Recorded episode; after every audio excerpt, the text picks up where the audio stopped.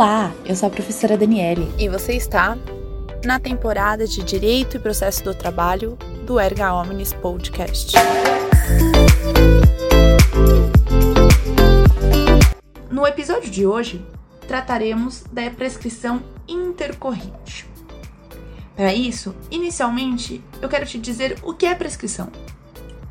Prescrição é a perda do direito de ação e ela ocorre em razão da inércia da parte que não pratica um ato necessário para o prosseguimento da ação. Vou te dar um exemplo. Quando o empregado ele é demitido, da data da rescisão dele, ele possui um prazo de dois anos para ingressar com a ação.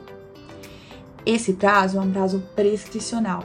Ele tem direito de entrar com aquela ação Entretanto, se passa esse período, ele não tem mais esse direito, ele perde o direito porque ele não agiu dentro do prazo estabelecido.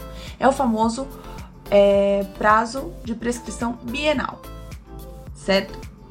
A prescrição intercorrente ela é caracterizada pela paralisação processual, seja na fase de conhecimento, seja na de execução, por mais de dois anos.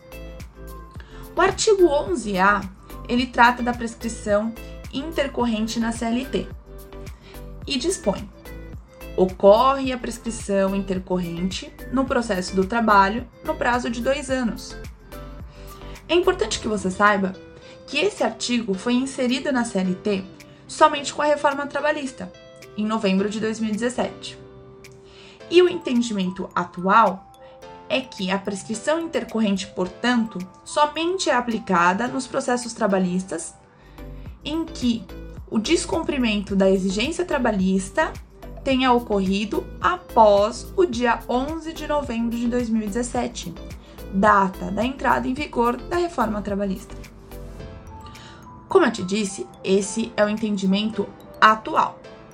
Mas existe uma grande discussão em relação a esse tema, por quê? O TST possui uma súmula, a súmula 114, que determina é inaplicável na Justiça do Trabalho a prescrição intercorrente.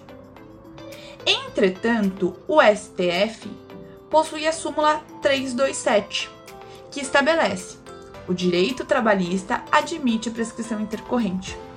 Ou seja, eu tenho duas súmulas, uma do TST e uma do STF, que são totalmente contrárias. Importante também frisar para vocês que a súmula do STF ela é de 1963. E após a promulgação da Constituição Federal em 1988, essa corte ela não examinou mais essa questão, em razão das previsões contidas no diploma e que tratam da competência trabalhista, certo? É importante que você saiba que no momento em que foi publicada a súmula do TST, houve muita discussão. Entretanto, depois houve um período de consenso entre essas decisões, em que foi estabelecido que a prescrição intercorrente na Justiça do Trabalho, ela poderia ser aplicada quando o ato, na verdade, a omissão, né, a paralisação do processo, portanto, fosse decorrente do exequente. Então, prescrição intercorrente na Justiça do Trabalho, naquela época, o entendimento era de que só poderia ser na fase de execução, em que o exequente desse causa a essa omissão.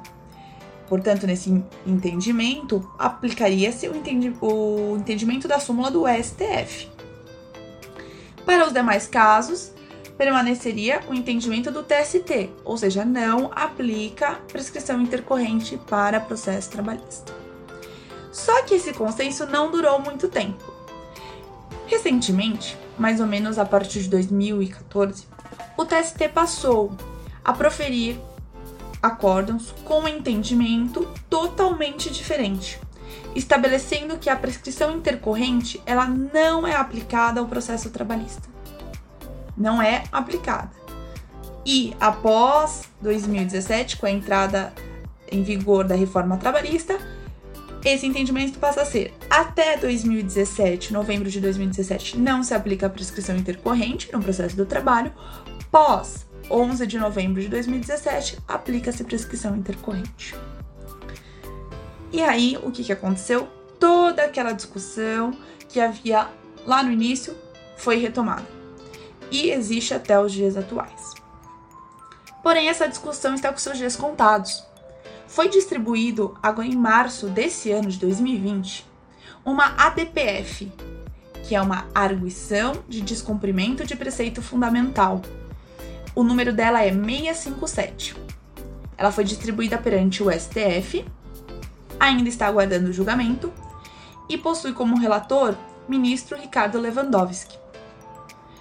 Devo mencionar que essa DPF ela alega que o TST e, consequentemente, tribunais regionais do trabalho e juízes do trabalho aplicam o entendimento equivocado quanto à ocorrência da prescrição intercorrente no processo do trabalho, tendo como base apenas a súmula 114 do TST e desconsiderando totalmente a determinação da súmula do STF, súmula 327.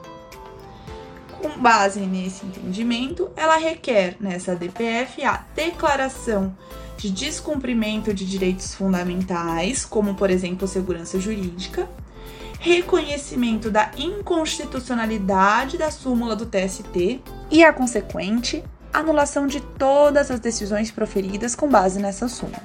Bem, é possível vocês perceberem que essa discussão é antiga e que aguarda o seu encerramento com o julgamento do STF. Quanto tempo isso vai durar? Nós não sabemos. Mas vocês podem ter certeza que eu deixarei vocês atualizados de todas as novidades, combinado? Até o próximo episódio e um grande beijo!